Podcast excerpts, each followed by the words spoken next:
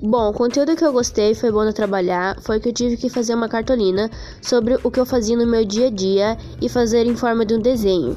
E depois que eu fiz os desenhos, tudo na cartolina, eu tive que fazer um poema do lado.